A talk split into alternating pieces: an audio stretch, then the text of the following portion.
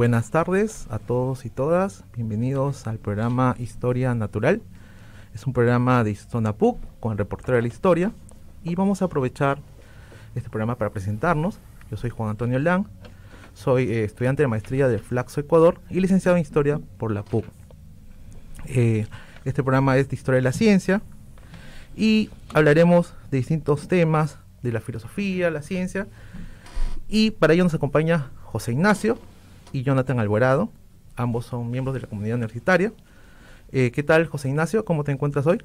Hola Juan, ¿qué tal? Hola Jonathan. Este, primero que nada, buenas tardes con ustedes y para nuestro público también. Eh, en mi caso, yo soy egresado de la especialidad de Historia. Eh, actualmente estoy trabajando en mi tesis de licenciatura sobre Historia de la Medicina, pero como va de la mano con Historia de la Ciencia, pues una cosa se vincula con la otra, ¿no? Y nada, me, me, gusta la idea de estar acá compartiendo con ustedes y, y bueno, Jonathan también, ¿no? Este, ¿Cómo estás, Jonathan? ¿Qué tal, José Ignacio? ¿Qué tal, Juan? Muy buenas tardes con todas y todas. Eh, mi nombre es Jonathan Alvarado, soy magíster en filosofía y me desempeño como docente en la universidad. Mi, eh, mi curso es este, Ciencia y Filosofía en la Facultad de Estudios Generales de Ciencias, entonces muy interesado en los temas de ciencia y quisiera compartir este, eh, los conocimientos y los alcances en el programa en este programa que es Historia Natural. Bueno, Jonathan, eh, muchas gracias por la presentación de ambos, de Jonathan y José Ignacio. Es bueno un poco saber cómo nació este programa, el programa Historia Natural. Es un programa de historia de la ciencia. Yo antes, previamente, había trabajado en, en Flaxo Radio, programa de historia, pero teníamos un proyecto de historia de la ciencia, ¿no? Y teníamos varios nombres, unas variaciones distintas, pero a José Ignacio se le ocurrió Historia Natural. ¿Y por qué José Ignacio se te ocurrió este nombre? Gracias, Juan. Eh, es una buena pregunta, porque recuerdo que cuando estábamos pensando en, titular el proyecto, se nos ocurrían un montón de nombres, pero ninguno sonaba bonito, ni tampoco original. Entonces, eh, justo cuando me preguntaste por el título, yo estaba eh, previsando para tesis eh, un artículo que se llama The Climate of History, for Thesis, del historiador de la India Dipesh Chakrabarty.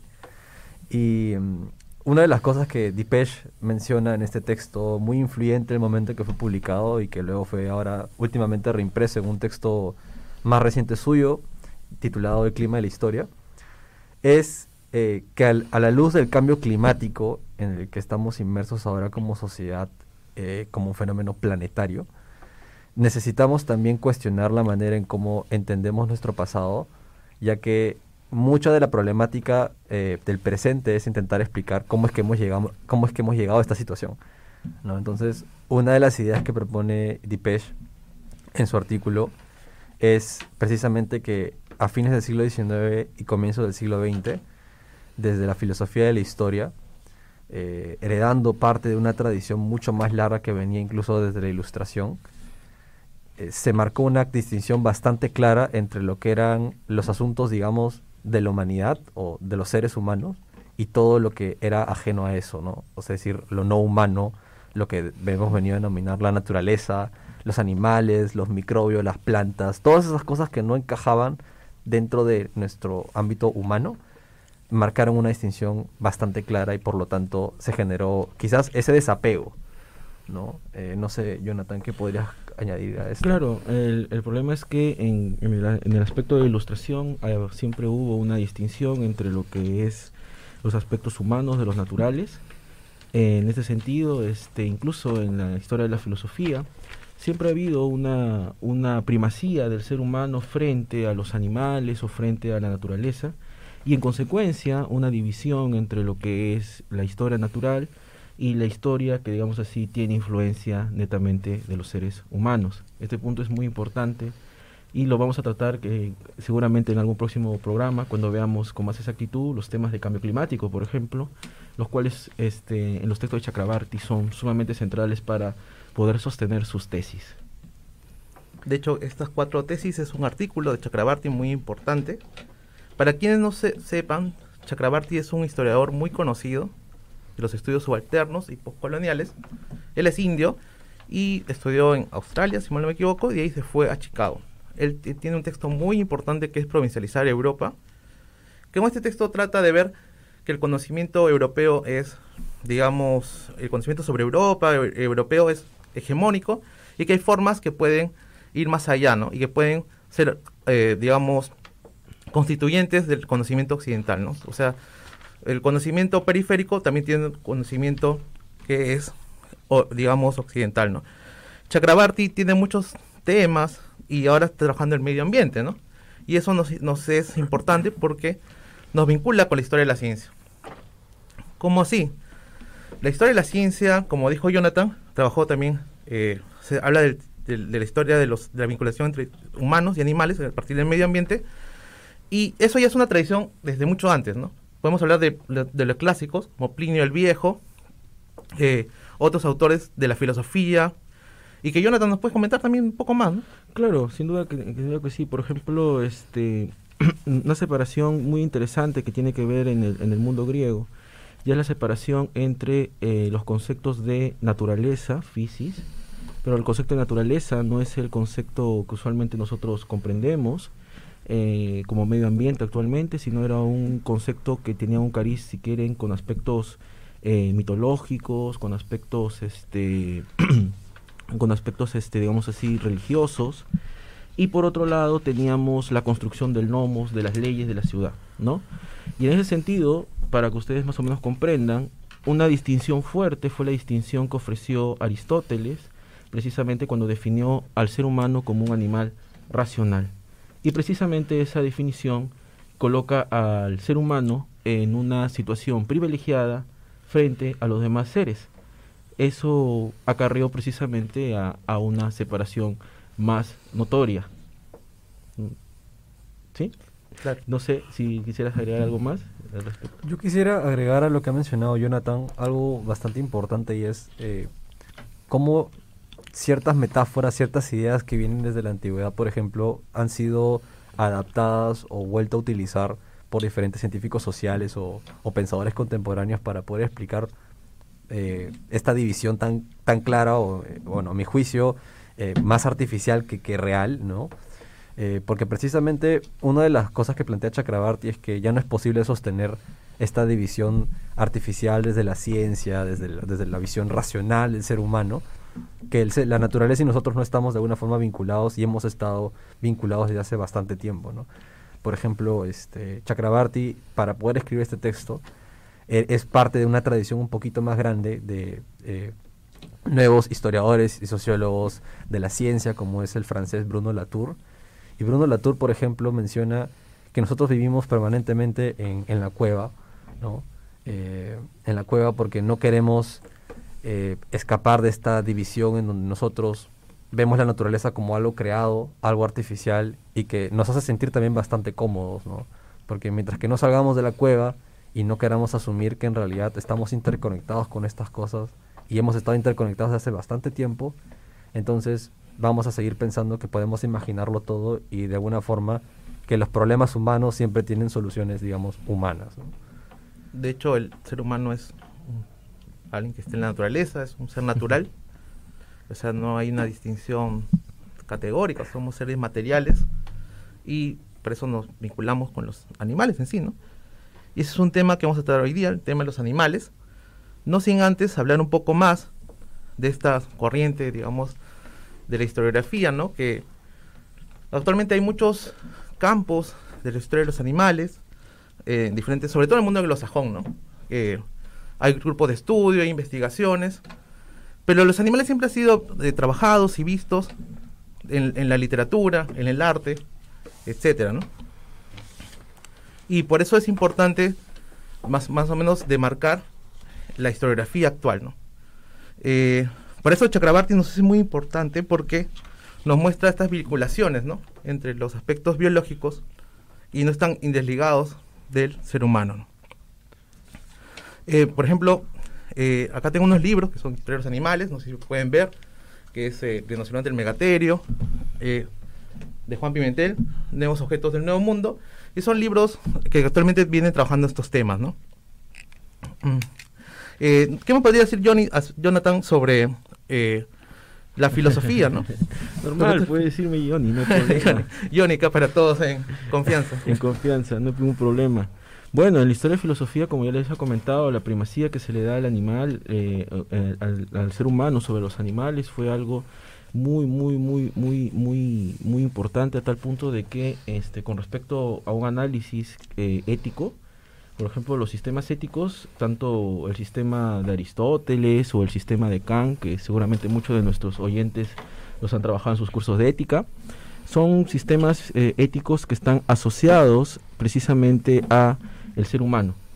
Eh, el animal y el medio ambiente no están presentes dentro, de esos sistemas. Entonces, el gran problema o la gran dificultad es precisamente de que ante la posibilidad de que haya ya una, una gran acción o en el ser humano a partir de la revolución industrial y a partir de que este a partir de esa revolución industrial hay la posibilidad de que el ser humano sea un agente de cambio a nivel geológico, como dice Chakrabarti, nos encontramos ante una disyuntiva en la cual esa separación se hace mucho más imaginaria para los seres humanos contemporáneos. Sí, yo quisiera agregar brevemente nada más a lo que ha mencionado Johnny, que efectivamente ante un consenso que tenemos de hace bastantes décadas eh, sobre bueno el hecho de que el planeta está cambiando y más recientemente que hay una razón en particular por la cual está cambiando y por la cual tenemos que asumir un rol distinto y una mirada distinta. yo considero que, que es un desafío y sigue siendo un desafío poder pensar de manera diferente lo que se hace desde la historia y la ciencia y de hecho basta ver muchos de los trabajos que se publican en revistas especializadas para ver que es una pregunta constante porque si bien por un lado se puede disponer de algunas metodologías para trabajar y vincular esta división artificial, eh, quizás el problema está en saber transmitir esa información, ¿no? De manera que resulte clara y que sobre todo pueda hacerse general. Muchas gracias José Ignacio y Jonathan. De hecho que este tema es muy importante, actualmente para el, por el temas medioambientales, como habla Chakrabarti, ¿no? Como el impacto del hombre sobre el medio ambiente y el capitalismo en general, ¿no? Capitalismo también cómo influye en los cambios medioambientales. El día de hoy hablaremos de ciertos animales, que hemos revisado ciertos textos, ¿no? Sobre el lobo, hablaremos sobre zorro también y sobre osos. Entonces eh, tenemos mucho que decir por estos animales y eh, pasamos al corte dentro de unos momentos, ¿no? sobre el zorrito run run es un tema muy muy interesante y también vamos a conversar también sobre este cómo algunos animales han encontrado acá eh, este estudios desde el punto de vista de la historia y cómo precisamente hay en el imaginario de los seres humanos o de las diferentes culturas, tanto en la cultura peruana como en, en, sistemas culturales como el japonés, en el caso de los lobos, eh, un acercamiento diferente un acercamiento diferente con respecto a qué significa la naturaleza para cada una, de las culturas, lo cual muchas veces este, no se, se pierde de vista y en consecuencia este, no se es consciente y este, el concepto de responsabilidad eh, no es tan bien este, eh, examinado por nosotros con respecto a los problemas de cambio climático. Muchas gracias. Pasamos a un corte.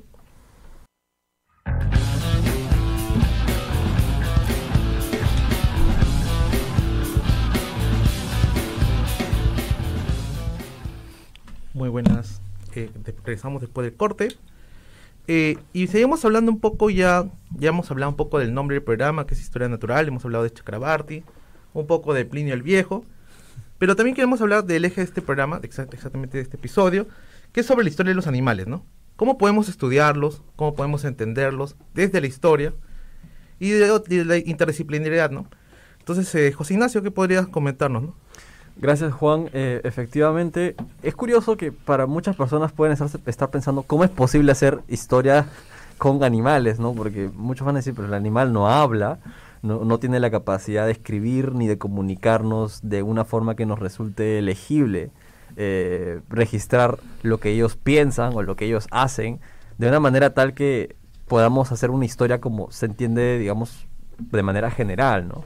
Sin embargo, eh, la historia de los animales no es algo reciente, ya tiene varias décadas eh, elaborándose, sobre todo eh, en los Estados Unidos. Una de las historiadoras pioneras en este tema fue la historiadora Harriet Ritmo, que ahora es profesora en el Instituto Tecnológico de Massachusetts, con un trabajo sobre las relaciones entre eh, el Estado imperial británico, ¿no? en la época victoriana, y la manera en cómo la sociedad inglesa tomaba sentido o asumía el hecho que al ser un estado de carácter imperial, pues obviamente en Gran Bretaña en la misma zona, digamos, continental, en la metrópoli, en Londres en ciudades principales, se exhibían animales. Y el mismo zoológico que tuvo su, su principal fase, digamos, de, consolidación como lo que es ahora en el siglo XIX, lo que hacía era pues exhibir este repertorio del mundo eh, colonial británico a, los súbditos que podían salir tranquilamente en su casa en Londres, se tomaban el tranvía, llegaban al zoológico y encontraban una muestra eh, animal, digamos, de lo que era uno de los dominios coloniales en África, por ejemplo. Entonces, ella fue una pionera explorando este tipo de posibilidades y marcó, de hecho, una pauta bastante interesante en los estudios históricos para el momento en que ella, bueno, este, produjo este tema, ¿no? Sobre todo porque en los Estados Unidos en ese momento se estaba empezando a tomar con fuerza lo que era la, la historia medioambiental. Y solamente para cerrar este, esta pequeña parte, quisiera decir que ella, en un texto posterior ya eh, a, escribir este texto sobre animales en la época victoriana, menciona que desde siempre nosotros, especialmente en lo que es las sociedades occidentales, hemos intentado marcar una frontera bastante clara entre lo que es el ser humano y los animales, ¿no? Y, siempre nos hemos visto amenazados porque esa frontera se pueda borrar de alguna manera, ¿no? Al punto tal que muchas representaciones sobre lo que no entendemos o lo que en el pasado no se entendía, como por ejemplo lo que eran las Indias, se representaba con monstruos o con híbridos de humano y animal, a una forma de expresar este tipo de temor que había respecto a la posibilidad de borrar la frontera entre lo humano y lo no humano. ¿Qué podrías agregar a eso, Jonathan? Claro, muy bien. El, el, asunto ahí es precisamente de que si nosotros regresamos otra vez desde el punto de vista del pensamiento filosófico y las definiciones de que hay una primacía del ser humano como un animal racional, igual en la, en la ilustración tenemos la idea de que el ser humano es aquel que tiene el lumen natural, y precisamente también asociarlo con aspectos religiosos como el cristianismo, en el cual el ser humano es imagen y semejanza de Dios. En consecuencia, los animales, pues, serían podrían ser considerados desde, desde una perspectiva moderna como recursos dentro de la naturaleza, los cuales pueden ser aprovechados por el ser humano. Sin embargo, esta tiene como otra consecuencia en que este, se generen tipo de narraciones o discursos culturales dependiendo de cada uno de nuestros este, sistemas, digamos así, de creencias, dependiendo de cada cultura. En este sentido, esta, esta especie de, digamos así, borrar la, borrar la división, es decir, o, acentuar esa división entre lo natural y lo humano, eh, por ejemplo, lleva pues a discutir, por ejemplo, las cercanías este, taxonómicas en las cuales, por ejemplo, el, el, el, hombre tiene parentejo con el chimpancé o con el orangután, en, este, que son a veces este, que se cuestionan, eh, etcétera, etcétera, y que se aducen también con la cuestión de la ilustración en la cual hay una mayoría de edad, supuestamente de la cultura occidental, sobre las culturas no occidentales, y en consecuencia las culturas no occidentales se asocian, por ejemplo, a representaciones del ser humano más asociadas con animales, con monstruos, y etcétera, etcétera. Esto nos lleva precisamente a que la representación de, la, de las naturalezas difieren precisamente en eh, las diferentes culturas. Y un ejemplo que, que, que, que vamos a traer hoy, eh, José Ignacio tiene ahí un libro sobre los este, lobos, sobre los lobos en Japón, eh, que es muy interesante debido a que, por ejemplo, como ustedes deben saber, seguramente Japón se mantuvo aislado, digamos así, de influencia occidental con mucha fuerza hasta la era Tokugawa. En la era Tokugawa los campesinos este, referenciaban a los lobos en santuarios, ¿ya? Y los consideraban, este, los consideraban, este, los consideraban, este, como cierto tipo de, de, de, de entes cuidadores, exactamente. Y en consecuencia había otros animales que eran como más nocivos. Sin embargo, precisamente con la influencia occidental pasó todo lo contrario. Y también con la modernización con respecto a eso. No sé si José Ignacio puede agregar más y mostrarnos el, libro que has traído. Sí, efectivamente, gracias Jonathan. Este es el, el texto, ¿no? Eh, The Lost Wolves of Japan, los lobos perdidos del Japón del historiador eh, norteamericano Brett Walker. Este es un texto que ya tiene una buena cantidad de añitos, pero en la producción historiográfica a veces eh, un texto que tiene su tiempo pues se puede mantener vigente, ¿no?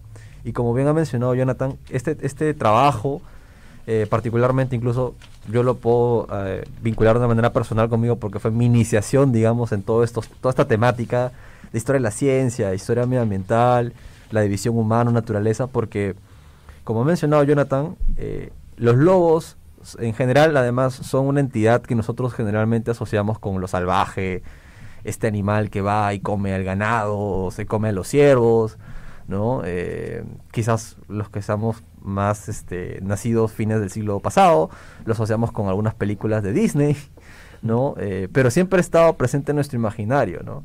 Incluso desde el Perú podemos imaginar al animal, a pesar de que no tenemos un equivalente a esas representaciones, al lugar de, origen de esas representaciones, ¿no? Tenemos pumas, tenemos zorros, que es algo que ya vamos a conversar, pero eh, es curioso que a pesar de todo eso, podemos eh, pensar incluso desde algo tan simple como es el, lobo feroz y la caperucita roja, que el animal está asociado con violencia, ¿no? con el temor que tenemos a la posibilidad de vernos afectados por una, naturaleza que no podemos controlar.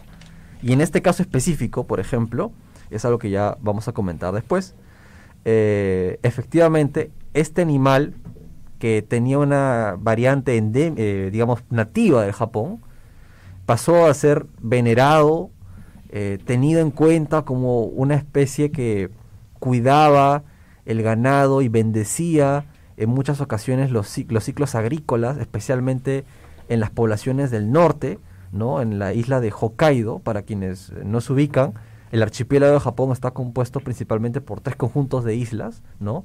las Ryukyu que están al sur, donde está Okinawa, Honshu, que es donde se encuentra eh, Tokio y las ciudades principales, y Hokkaido, que está en la punta norte, ¿no? en la zona del mar de Rusia, eh, que también este, forma parte precisamente, al estar tan cerca de Rusia, de una larga historia de conflictos limítrofes con ese país. Y en Hokkaido, por ejemplo, había una especie de lobo nativo, el cual las poblaciones locales, llamadas Ainu, eh, reverenciaban y tomaban en cuenta como un dios, no solamente por cuestiones asociadas al folclore, sino también porque ellos mismos se veían como parte de su tradición como descendientes de un hombre y un lobo. Por lo tanto, cuando esta zona de Japón vino a ser incorporada, digamos, de forma plena al Estado-nación eh, japonés del siglo XIX, los burócratas, eh, influenciados por los eh, expertos occidentales, sobre todo norteamericanos, no solamente vieron la posibilidad de extender lo que ya se había hecho en la zona, en la isla principal, donde estaban las principales ciudades, eh, como ejemplo de industrialización y modernización en Hokkaido, sino también aplicar las mismas ideas que tuvieron éxito de alguna forma en la expansión de la frontera estadounidense eh, a mediados del siglo XIX en Hokkaido. ¿no? Por lo tanto, este animal que había pasado de ser una deidad y que tenía eh, sitios especiales donde se le podía reverenciar, pues simplemente pasó a ser erradicado como una peste, como una plaga, por diferentes razones, ¿no? No solamente es echarle la culpa al hecho que los japoneses vieron en la modernidad una promesa para sacar a su país de, del atraso, entre comillas, ¿no? y vincularse con las naciones y ser una potencia, y, eh, y, civilizar en este caso un espacio que ellos entendían como salvaje o desértico, sino también eh, adaptar, que creo que es un concepto muy importante, eh, sobre todo cuando hablamos de historia de la ciencia, ¿no? Y es que no todas las eh, técnicas o, ideas que circulan, porque la naturaleza misma de la ciencia es precisamente conocimiento que circula en redes y en espacios de diferentes maneras, no solamente es repetir lo que otros hacen, sino es darle un sentido local, ¿no? No necesariamente sin resistencia, o sin problemáticas afines, sino también en generar, digamos, soluciones locales para problemas locales. Y el, el lobo de Japón, efectivamente, al ser una plaga, eh, cambiaba por completo esta dinámica que lo había caracterizado por tanto tiempo, ¿no? Y es algo que el historiador eh, Brett Walker se pregunta durante todo su texto eh, y en el libro y en un artículo posterior al decir, bueno, la intimidad de la historia con los animales también está caracterizada por una violencia permanente, ¿no? Sea imaginaria o real, es uno de los motores que principalmente motivan cómo decidimos imaginar nuestra relación con ellos, ¿no? ¿Qué opinas al respecto, Juan? Eh, justo cuando Johnny estaba hablando sobre el texto de ritmo, entre las distancias que hay entre el ser humano y el animal, cuando hay una mayor distancia, hay un menor respeto, ¿no? Y este caso podría ser el caso de los lobos, donde fueron exterminados por un tema meramente industrial, económico, un paso de la agricultura y la ganadería en Japón. Entonces, para poder desarrollar la ganadería tuvieron que exterminarlos y afectar al medio ambiente, ¿no? Entonces no había un respeto necesario hasta estos animales que antes eran venerados y digamos eh, había mucho animismo ¿no? con ellos, pero digamos a este cambio ya los, los lobos fueron exterminados. Eh, entonces yo podría decir eso, ¿no? Que por la falta de respeto hay cabos no resueltos, ¿no? Y los lobos eh, es un ejemplo de ello, ¿no? Y prontamente, luego de, la pausa, hablaremos sobre el caso peruano también, a partir de las vicuñas, y cómo no necesariamente sucedió lo mismo, sino, no fue algo positivo, ¿no? Entonces, eh, damos pase al corte y, y continuamos. Continuamos.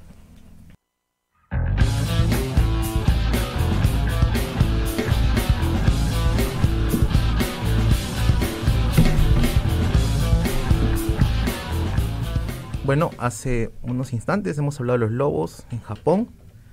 Y Jonathan tiene una una relación con esto porque ha visto una película, no se puede comentar No, claro, sí, no, es, fanático de los de los de los animes, tal vez como muchos de los de los oyentes acá, este, no sé si han visto de Estudio Ghibli, un célebre anime que es este, una película en realidad que es este La princesa Mononoke precisamente donde narra la historia de un príncipe Mishi que están relacionados precisamente con los grupos Ainu, eh, los cuales entran en discusión precisamente con este, estos seres mitológicos contra un jabalí y precisamente ahí podemos ver eh, esta cuestión con la imagen del lobo, que el lobo se confronta precisamente con la modernización, ¿no? con eh, la deforestación y con estos elementos en los cuales se privilegia el progreso del ser humano para poder dominar y subsistir frente a la naturaleza. Esto es, esto es, sumamente interesante porque precisamente es, eh, si vemos es una película de 1997 en los cuales hay elementos de representación imaginaria y también que nos hacen reflexionar precisamente sobre la responsabilidad que tenemos los seres humanos en la relación con la naturaleza. Bueno, Johnny, muchas gracias por esta acotación. Bueno, de hecho, la cultura popular nos da muchas, muchas luces para entender también los procesos históricos. Eh, ahora, eh, José Ignacio va a pasar a hablar de otro tema, que también bueno, está vinculado con los animales, pero eh, es sobre el tema contrario en realidad. no, no, una falta de respeto, sino un, respeto hacia los animales. para el caso peruano, el caso de la vicuña. ¿no? no sé, José Ignacio, ¿qué nos puedes comentar al respecto? Muchas gracias, Juan. efectivamente, en general debo decir que es un poco complicado para nuestros oyentes si se intentan eh, y digamos aterrizar, bueno, ¿cómo es que este historiador puede estudiar a los lobos? Este, y en general, ¿cómo uno puede estudiar animales? ¿no? O ¿qué podemos buscar para poder acercarnos y aproximarnos al, fenómeno y darle un sentido? Bueno, debo decir que es complicado, no es bastante fácil eh, encontrar las referencias de manera inmediata en los archivos, que son los lugares en donde generalmente los historiadores buscamos información o incluso en revistas, ¿no? periódicos, es algo que se tiene que buscar con bastante cuidado. Y quizás por eso también, entre otras cosas, es la razón por la cual hasta ahora en el caso peruano, eh, los estudios históricos eh, sobre, digamos, nosotros con eh, los animales este, nativos o propios del, del, Perú, han estado no restringidos, porque hay bastantes ejemplos de esto para los estudios de, la, de lo que se llama la etnohistoria, ¿no? Eh, incluso para los estudios de la arqueología, que no necesariamente, eh, digamos, nosotros lo aprovechamos siempre, pero ya hay algunas aproximaciones, sobre todo para entender su rol simbólico. Pero si tenemos que pensar en algo más contemporáneo, eh, hace dos años salió un artículo de una historiadora que es una persona bastante linda, que se llama Emily Wakefield, ella escribió un texto sobre la conservación de las vicuñas. De hecho, eh, con motivo de ese artículo fue invitada a un programa de la especialidad de historia que se llama Jornadas Historiográficas para que nos diga en amplio y en extenso en qué consistía esta propuesta de ella. Y es interesante porque, como bien mencionaba Juan, es el caso contrario al, al, lobo, ¿no? Porque al igual que el lobo, que empieza a ser venerado y luego pasa a ser exterminado, en el caso de la vicuña, al menos en los últimos 200 años, un poco más, eh, yo, recuerdo haber revisado eh, en un texto que sacó el Ministerio del Ambiente que la legislación peruana temprana consideraba la protección de las vicuñas. No recuerdo si fue con, creo que me parece que fue con Bolívar, que estaba considerado como una ley, ¿no? Proteger a las vicuñas como parte de un interés nacional. Pero en el caso de Emily Wakefield, ella lo desplaza en su trabajo a la eh, segunda mitad del siglo XX y básicamente lo que ella estudia es cómo este animal, que principalmente habita el sur de los Andes peruanos, fue casi exterminado eh, por dos, principales motivos. La extracción de lana, que comenzó a volverse un producto eh, bastante caro y de, digamos de moda, y cazadores ilegales, ¿no? con los esfuerzos de conservación que se empezaron a dar en el territorio a partir de la década del 60, incluso con la creación de parques nacionales y todo lo demás, se tomó algunos avances para poder protegerlo. Sin embargo, eh, esto no siempre calaba y no siempre, digamos, tenía una aplicación práctica, ¿no? De hecho, el lugar más importante de conservación de este animal en Pampas Galeras, en Ayacucho, es un espacio eh, que tiene una historia bastante interesante, sobre todo en referente al conflicto armado interno, ¿no? Porque, como ustedes bien sabrán, Ayacucho fue el epicentro eh, de la violencia terrorista durante los años 80. Y Pampas Galeras, el principal centro de conservación para la vicuña, está ubicado ahí precisamente.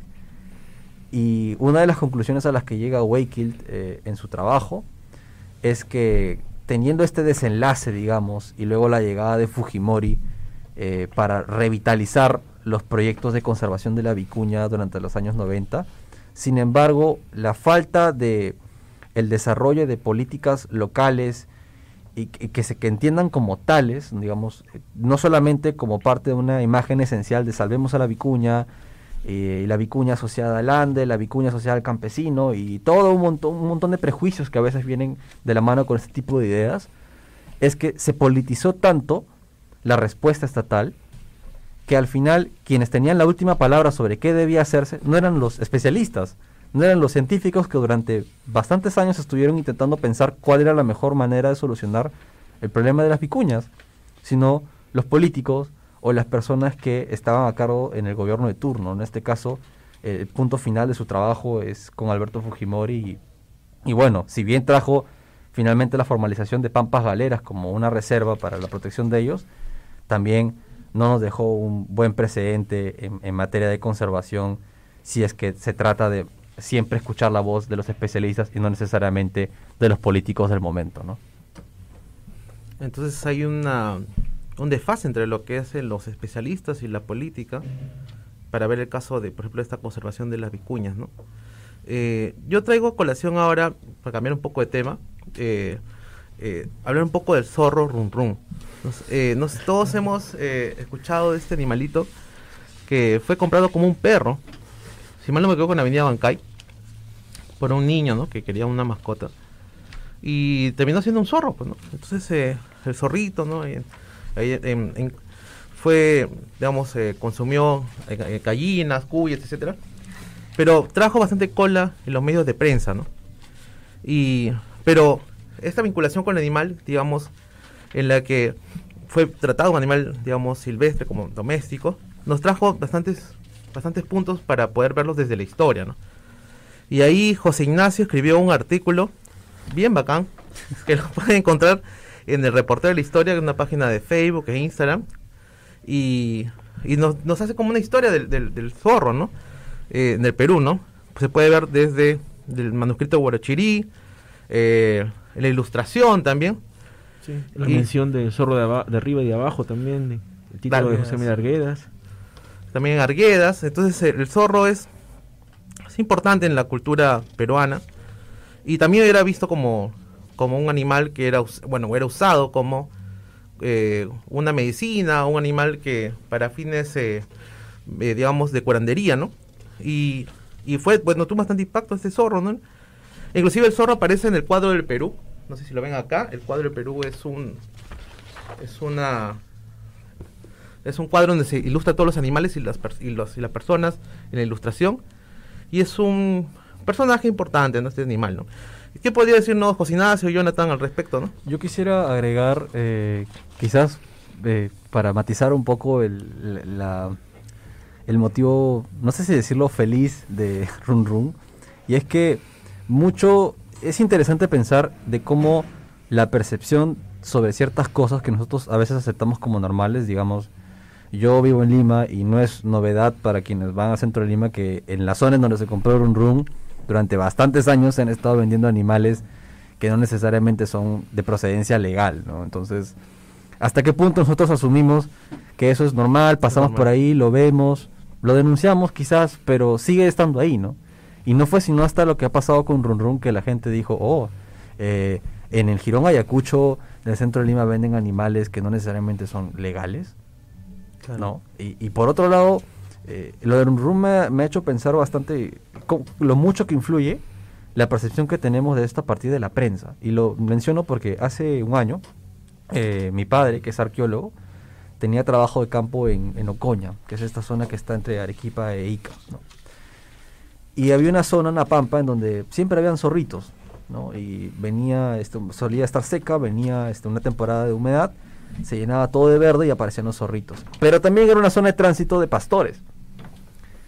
Y mientras que lo de Run Run nos tenía en vilo a todos eh, sobre bueno que lo que lo encuentren que lo cuiden y que lo puedan regresar a su hábitat natural este hábitat natural entre comillas en la zona de Ocoña eh, ya cuando mi padre terminó de hacer su trabajo ahí me comentó que los eh, pastores dándose cuenta que los, los, los, zorros que aumentaban en población porque les daban comida y, y cosas por el estilo empezaban a, atacar a las crías de las ovejas.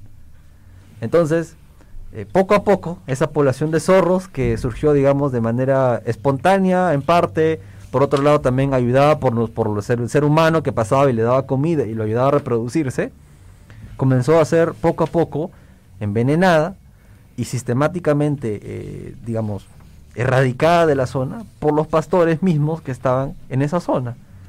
Y es interesante que, claro, Habrán tranquilamente, eh, me lo comentaba mi padre, calculando por lo menos dos docenas de zorros que estaban poblando esa zona y que fueron erradicados para poder proteger el ganado. Y no pasó, es, digamos, es parte de lo normal, de lo normal, es parte de la cotidianidad del Perú para estos animales. No digo que siempre, pero hay momentos en donde esto ocurre.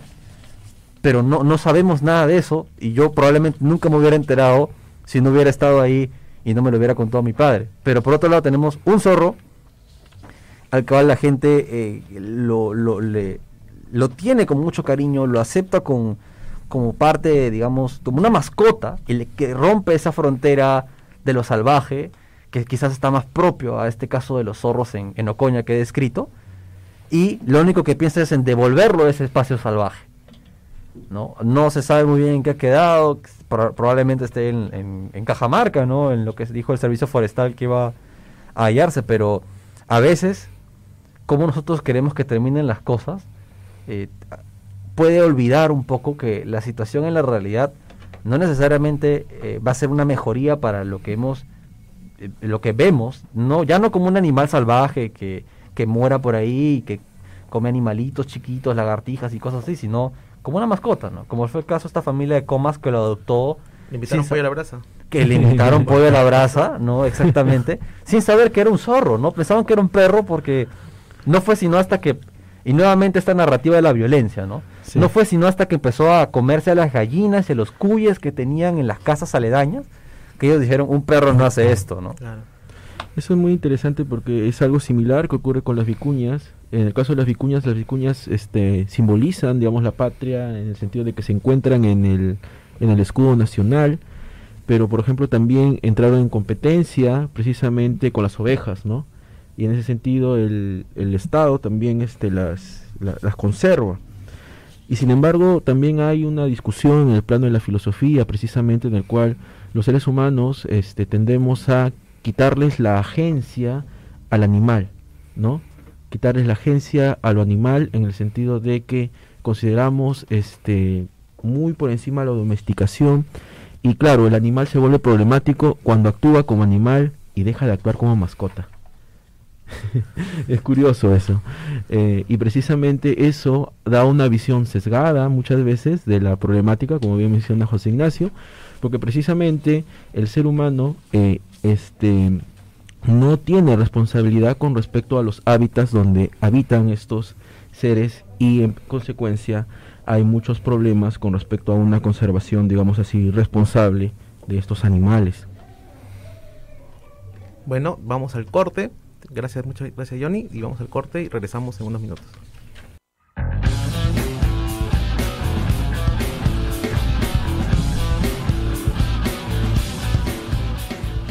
Bueno, regresamos del corte y ya hemos hablado del zorro rum.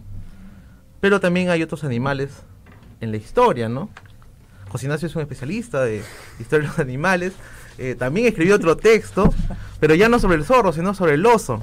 ¿Y qué sucedió con un oso? Bueno, eh, él escribió sobre un oso andino de, 1900 y es una noticia que él encontró en la revista Variedades, si no me equivoco, José Ignacio. Y la revista Variedades es una revista, digamos, aristócrata, donde se publicaban distintas eh, cosas de la época. Claro, como, pero como un poco más de academicismo. Y encontró una crónica, ¿no? Donde se hablaba de un oso, digamos, era un oso eh, de antojos, de, anteojos, que estaba que estaba paseado, ¿no? Con un bozal, ¿no? Y estaba amarrado con grilletes. Y era llevado por un por un extranjero que era un súbdito de eh, Austro, ¿no? ¿No, José Ignacio? Sí, em, efectivamente, Juan. Eh, para mí fue una gran sorpresa porque, eh, de hecho, esto, esto surgió como parte de un curso, me parece que era historia social, eh, y yo estaba empecinado en hacer algo sobre animales a pesar de, saber lo difícil que es hacer algo, digamos, de ese tipo. Y un día me topé con esto en la revista Variedades de pura casualidad. Y incluso venía con una ilustración, ¿no? que quizás fue lo que más eh, rápido llamó mi atención. Y es que era se veía una calle en Lima a comienzos del siglo XX, específicamente en 1916. Eh, porque bueno, esta revista que tú has mencionado, Variedades, quizás eh, fue tan famosa y tuvo tanta acogida por bastantes años por el contenido gráfico de sus reportajes, ¿no? Que ahora podrían parecernos cosas que no tienen mayor relevancia, mayor importancia, eh, sobre todo porque buena parte de los eh, de las noticias que estaban ahí eran básicamente sobre Lima, habían algunas crónicas del país, pero sobre todo eran sobre Lima, pero en la época, a falta de mayores medios de prensa o de un acceso a comunicación mucho más amplio como lo tenemos ahora, era pues lo que se podía consumir con mayor facilidad y bueno, el componente de la imagen ayudaba mucho, ¿no? Y lo que me llamó la atención fue precisamente un oso andino, un cachorro de oso andino, eh, un osesno, un osesno, con un grillete en el cuello y un bozal, eh, parado en dos patas, siendo exhibido por un extranjero, según la crónica, y unos niños, incluso se y unas personas que se lo ven a la distancia, en plena calle, en plena vía pública. Y la crónica me llamó tanto la atención eh, por el contenido de la misma, ¿no? Y es que primero eh, no era el que, el que estaba, digamos, haciendo esto, no era un peruano, era un extranjero del imperio austrohúngaro, que en ese momento estaba pues inmerso en la Primera Guerra Mundial. Y cuando le preguntan, bueno, este, ¿qué hay con estos osos? ¿no? El reportero de variedades, él le dice, bueno, a diferencia de los de mi tierra, en la Europa Central, estos, estos osos eh, no, los, no, los no los matan de la misma forma en como los matan allá, ¿no? que eh, se produce una caza sistemática, de hecho, si uno revisa eh, el pasado de las sociedades europeas, y particularmente en Europa Central, donde hay bosques bastante densos y bastante grandes, incluso desde la época medieval, cazar osos, este, lobos, estaba bien visto, ¿no? Y era incentivado eh, de diferentes maneras. ¿no? Utilizaban como una prueba de valentía también. Claro. El rey destronado. El oso era el rey destronado. Claro, y, de hecho se incorpora mucho en el imaginario también mediante ilustraciones, ¿no? Y es esta imagen del ser humano matando al animal o, incluso poniéndolo a disposición de todo el mundo para que lo vea como asesinaba esta bestia, ¿no? Y en el caso peruano, eh, me llamó mucho la atención eh, y la razón por la cual escribí esa nota pequeña en el reportero de la historia, porque me hizo pensar de qué manera o qué rastros podemos encontrar en la historia reciente sobre el oso andino y, bueno, su hábitat, que esta imagen tan importante y este, este testimonio, ¿qué, qué pautas nos puede dar para poder entender su lugar eh, en ese contexto histórico específico? ¿no? Y se me vinieron primero dos ideas. ¿no? La primera es que en el Perú eh, no, no, no, no, este, no ha sido, digamos, nuestra relación con los animales, en, incluso en los espacios públicos, no ha sido, digamos, del todo buena, eh, por decirlo de alguna manera, pero es un tema que no puedo caracterizar de todo porque no se ha estudiado todavía. Y yo puedo hablar únicamente de las cosas que he estado viendo. Y, y de hecho, los medios de prensa que en esos años, comienzo del siglo XX, iniciaban eh, la tendencia animalista y de protección de los animales, sobre todo en los Estados Unidos, decían que justamente en países sudamericanos como Chile y el Perú, eh, maltratábamos a las mulas, a las vacas, a los caballos y a los perros, de una forma pues que a ojos de quienes estaban eh, subiéndose a esta ola de protección de los animales y de cuidado de los animales, era peor que humano, ¿no? Entonces, eh, y de hecho, en el, en el, caso de la historia de la salud, ¿no? Hemos tenido dos epidemias de rabia a comienzos del siglo XIX, en donde una buena, está, eso sí está registrado.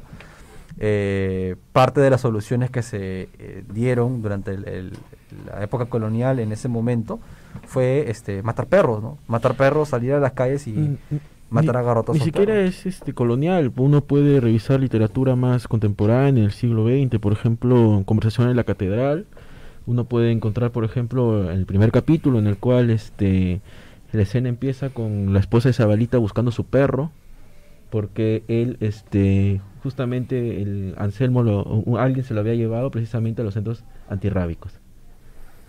Sí, y, solamente para, para redondear esto, digamos, el, tema también de los perros es un tema fascinante y que todavía no se ha estudiado eh, mucho para el caso peruano. Hay algunas aproximaciones para otras realidades latinoamericanas, pero para el caso peruano es un tema todavía pendiente. Pero sobre todo es este el hecho que esta imagen del, oso andino en Lima eh, me, hizo pensar mucho en cómo vemos aquello que no pertenece, o digamos, poniéndome, intentando ponerme en el lugar de los limeños de la época, la manera en cómo ven esto como algo tan exótico que se quedan, como lo describía este cronista en, en la revista Variedades, atónitos, completamente este, pen, pendientes de lo que estaba pasando, que incluso hasta los vagos de la época dejaban de, de, estar, digamos, en su momento de vagancia para ver al oso, ¿no?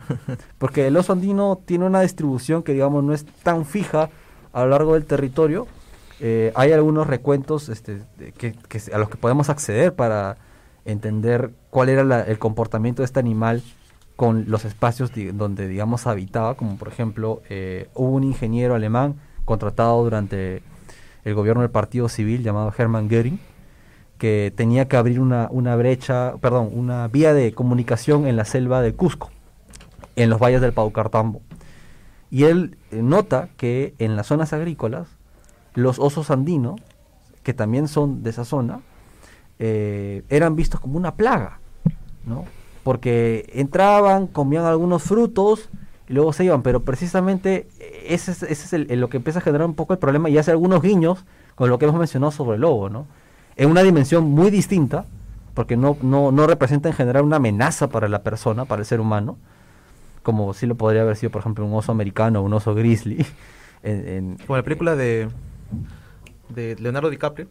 Renacido. Renacido. Exacto, ¿no? que también hace acotación precisamente a, a, a, dominar o a acabar con la, con la bestia, ¿no?